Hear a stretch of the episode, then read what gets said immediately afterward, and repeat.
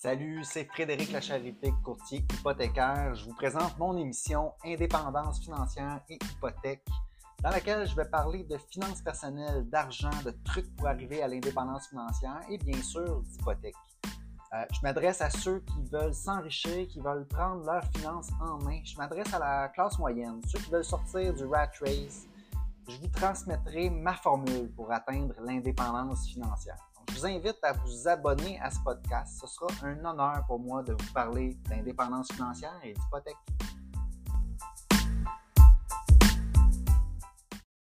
Salut, salut, ici Frédéric Lacharité, courtier hypothécaire. Vous écoutez mon émission Indépendance financière et hypothèque.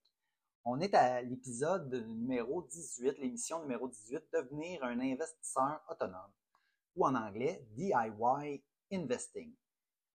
Pourquoi je veux, apporter ce sujet-là? Bon, mais ben, premièrement, c'est un sujet qui me touche parce que moi, depuis 2013, je gère mes investissements moi-même. Je considère que je suis maintenant un investisseur autonome. Euh, puis, puis je vois un lien aussi avec l'indépendance financière, quoique c'est vraiment pas quelque chose d'obligatoire de devenir un investisseur autonome. C'est pas obligatoire de devoir tout apprendre à faire ses investissements soi-même mais c'est une chose que les gens de plus en plus commencent à considérer. Et puis avec les outils maintenant euh, disponibles sur Internet, les plateformes de courtage, l'information, les formations aussi en ligne, c'est de plus en plus accessible et de plus en plus populaire. Donc c'est pour ça que je veux en parler. Donc, comme je dis, c'est aucunement obligatoire, selon moi, de, de, devenir investisseur autonome pour être pour cheminer vers l'indépendance financière. On peut, très bien s'en remettre à des professionnels pour nos investissements.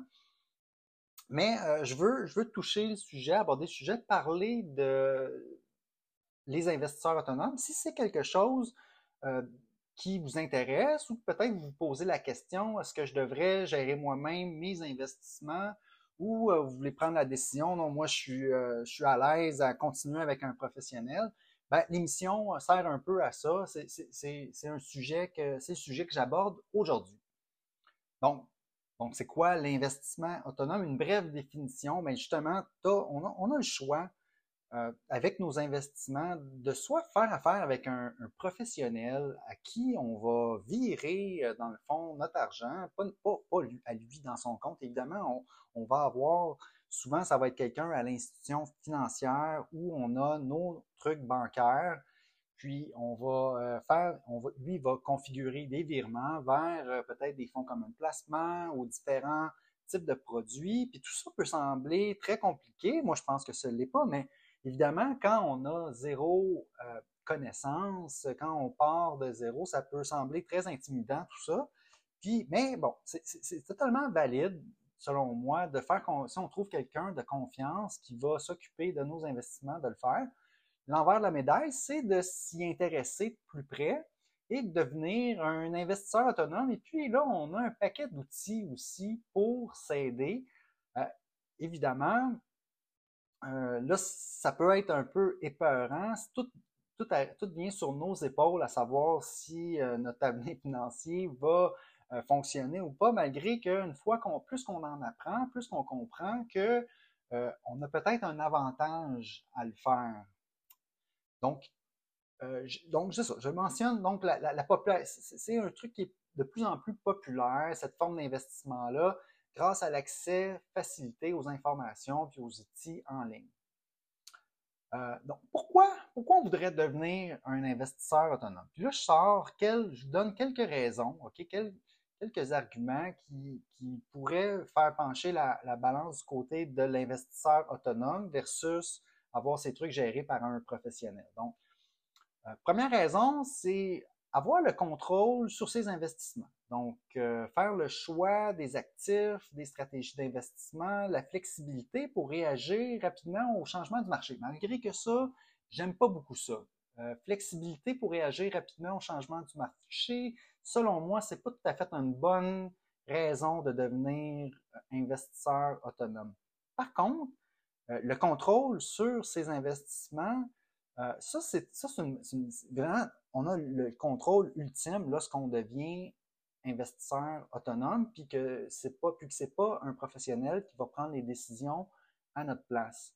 Tandis que, euh, évidemment, si c'est un professionnel, puis qu'on veut absolument certains produits d'investissement, ça se peut que le professionnel nous, essaie de nous convaincre du contraire ou qu'il puisse juste pas, peut-être que le professionnel n'a pas accès aux investissements que vous voudriez avoir. Donc, je pense que c'est là le point. Donc, un, pourquoi devenir investisseur autonome? Bien, on a le total, le contrôle total sur nos investissements. Deux, c'est économiser sur les frais. Bon, les frais, euh, c'est un sujet quand même euh, assez majeur. Moi, je me rappelle en 2013, on, en parlait déjà il y a des gros frais de gestion sur les, services, sur les professionnels. C'est normal, c'est normal. Pensez-y, d'avoir un professionnel qui va gérer notre portefeuille de placement.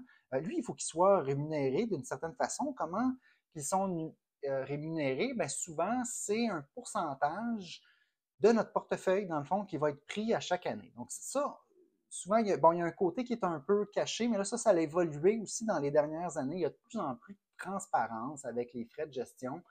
Mais à la base, euh, la raison, moi, en 2013, euh, la raison pourquoi que j'ai, voulu devenir investisseur autonome, c'est que je voyais qu'il y avait beaucoup de frais. Aujourd'hui, 2023, c'est moins pire, il y a plus de transparence, mais il y a encore des frais, il faut encore payer. Si on, se fie à un professionnel, il faut que cette personne-là soit payée, c'est très normal. Et bon, une raison de, de vouloir devenir investisseur autonome, c'est d'économiser sur les frais. Euh, les les frais de gestion et de conseil, puis les coûts des plateformes de courtage. Bon, ça, c'est plus vrai. Là. Les coûts de plateforme de courtage, maintenant, c'est quasiment nul.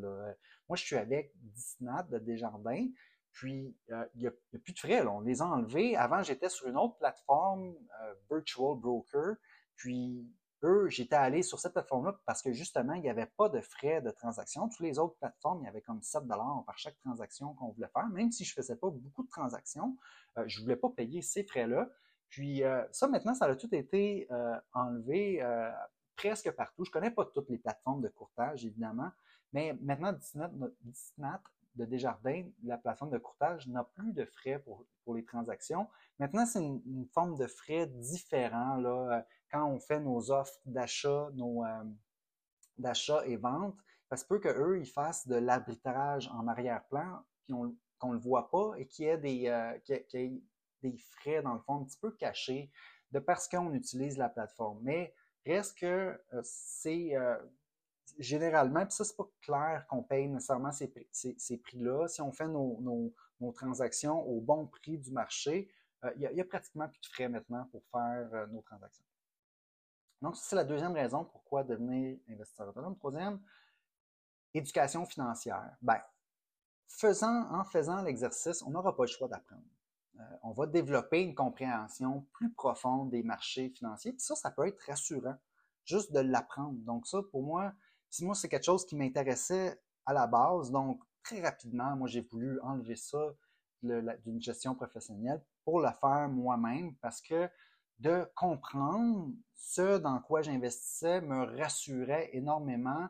Et plus je lisais, plus j'en apprenais, plus ça me rassurait. Et maintenant, euh, évidemment, c'est ça. L'éducation financière, pour moi, c'était super important. Donc, ça, c'est une des raisons qui pourrait faire en sorte que vous voulez devenir investisseur autonome, c'est de vouloir en apprendre plus.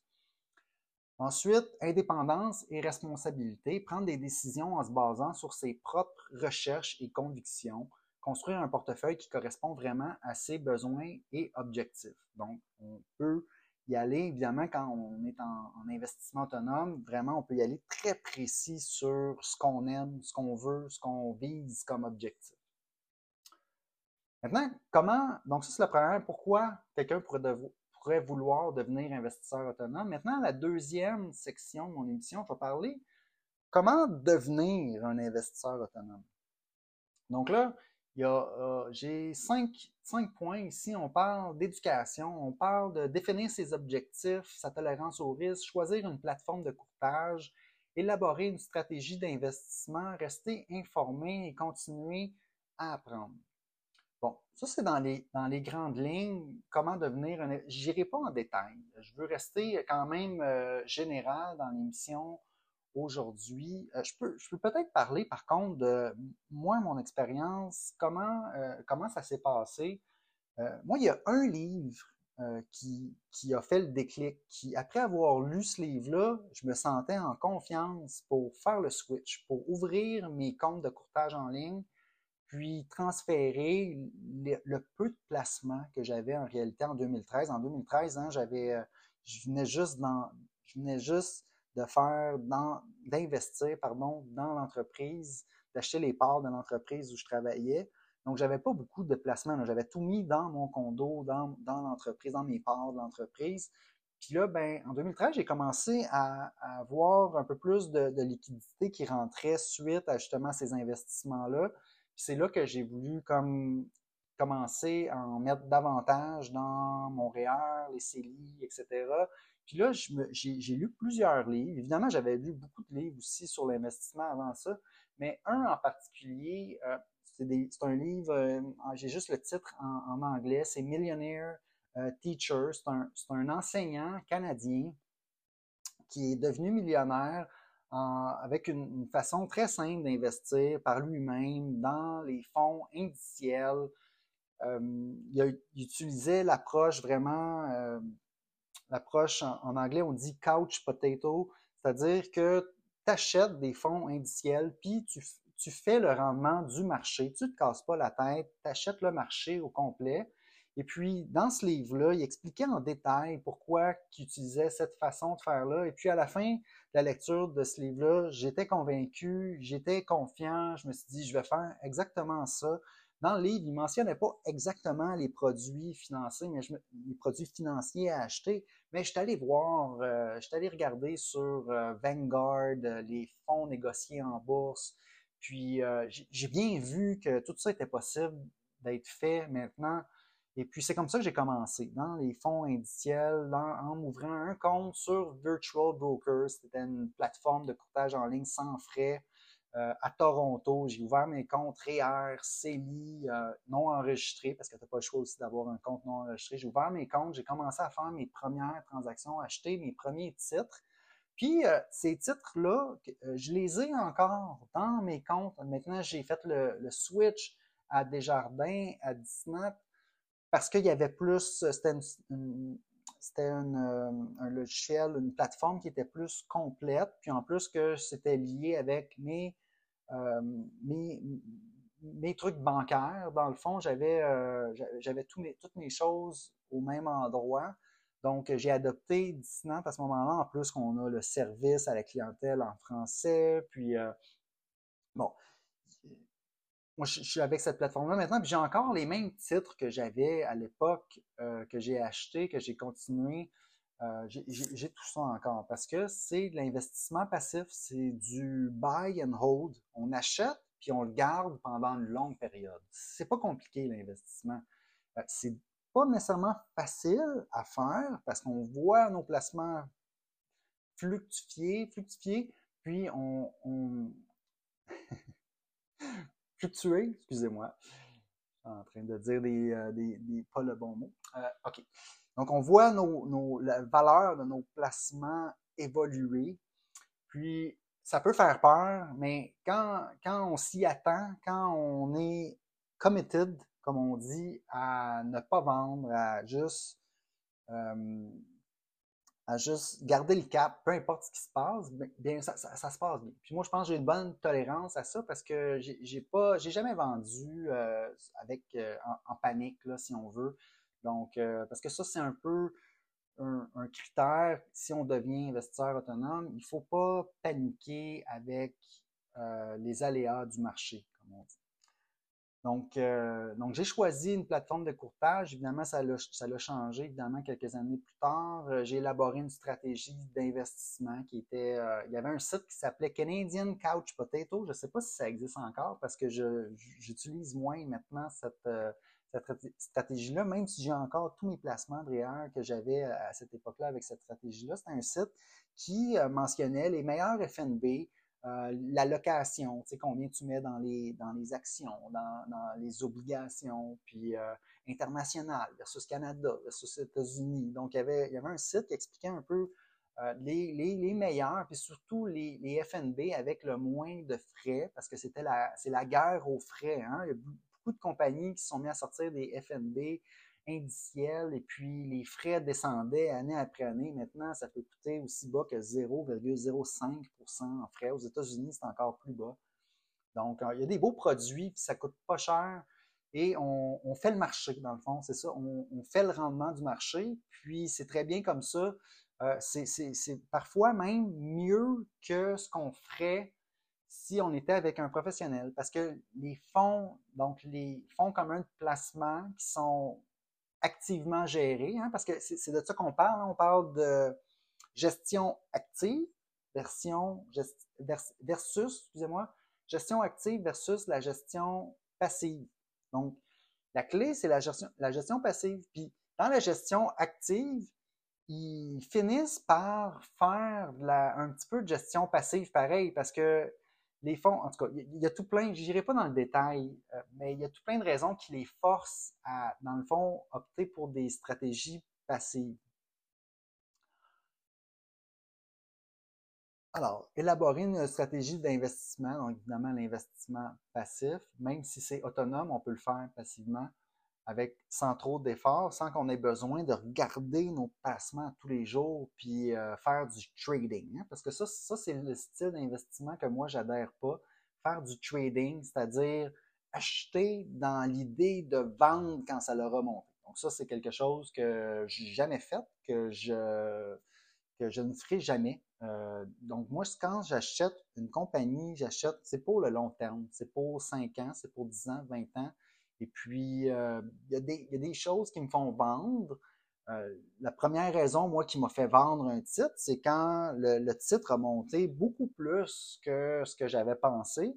Et puis, à ce moment-là, ça devenait une trop grosse allocation dans mon, dans mon portefeuille. Donc là, je n'étais pas assez diversifié à ce moment-là, donc j'ai été obligé de vendre une partie de ce titre-là.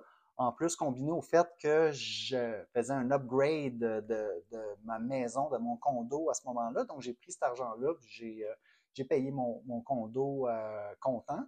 Comme ça, j'avais, je continuais de ne pas avoir d'hypothèque.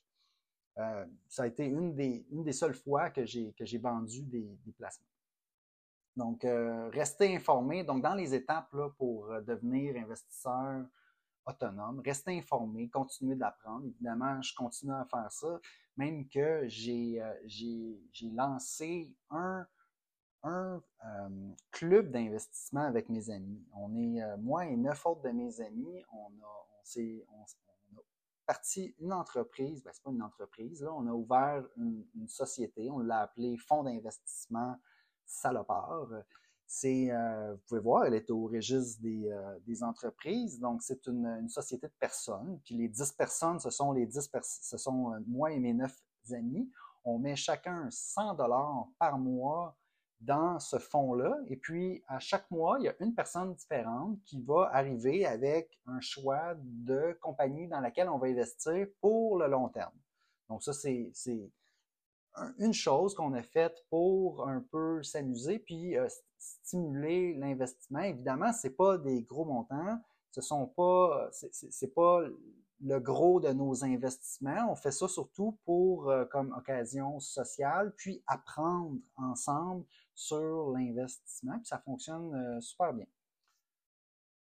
Donc, en conclusion, évidemment, quand on devient investisseur autonome, c'est très important de faire ses recherches et puis d'être bien, de bien comprendre dans quoi on investit. Ça, je pense, c'est la clé. Si on comprend bien dans quoi on investit, on sera pas, on sera pas porté à vendre en panique. Hein. Quand il y a de la panique, c'est quand il y a de l'inconnu, donc de l'incompréhension. Mais quand on est bien au courant de ce qu'on achète, on a euh, pris des décisions éclairées, à ce moment-là, tout va bien.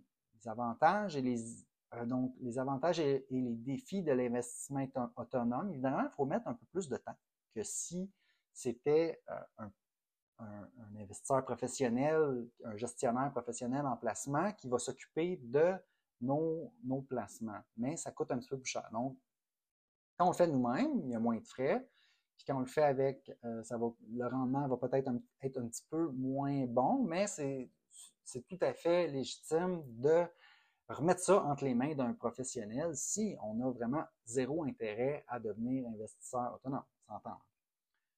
Ensuite, euh, évidemment, je rappelle l'importance de faire de la formation continue pour réussir en tant qu'investisseur autonome. On se, tient loin du day trading, on se tient, on se tient loin de acheter, vendre, acheter, vendre. Plus qu'on fait de transactions, moins qu'on va faire d'argent, même qu'on va peut-être en perdre. Donc, euh, ça, je vous décourage à aller dans cette euh, veine-là. Et puis, euh, évidemment, je vous encourage à consulter un professionnel pour obtenir des conseils adaptés à votre situation personnelle, même si vous optez pour l'investissement autonome. Euh, évidemment, moi, ça vous permet de vous assurer que vous êtes sur la bonne voie, que vous preniez des décisions éclairées. En cas de doute, il faut toujours mieux consulter un professionnel. Sur ce, sur ce, je vous souhaite une bonne continuation sur votre chemin vers l'indépendance financière. Merci.